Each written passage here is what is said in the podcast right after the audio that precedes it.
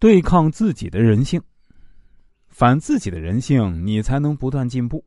动物的本性就是喜欢待在舒适区，大部分动物啊都是吃饱了肚子就去晒太阳。人虽然比动物进化的更高级了，但人类终究是带着懒惰的基因。你想跟别人不一样，就要做和别人不一样的事儿，克服自己的人性。别人看电视，你看书；别人打游戏，你打字儿；别人做梦，你做事儿；别人消磨时间，你利用时间。跟别人的人性顺着干，跟自己的人性反着干，你就能超越大部分牛人。顺从别人的人性，反抗自己的人性。第四，问题等于金钱。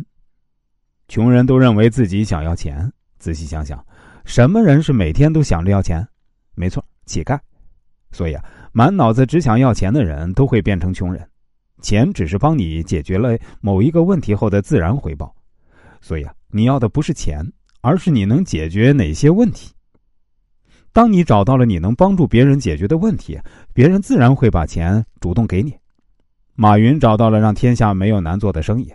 乔布斯找到了手机改变世界，我们找到了传播人性和商战的知识，让天下没有亏钱的创业者。你找到了什么？当你清楚的知道这辈子帮助别人解决什么问题时啊，你的生命就进入了更高的阶段。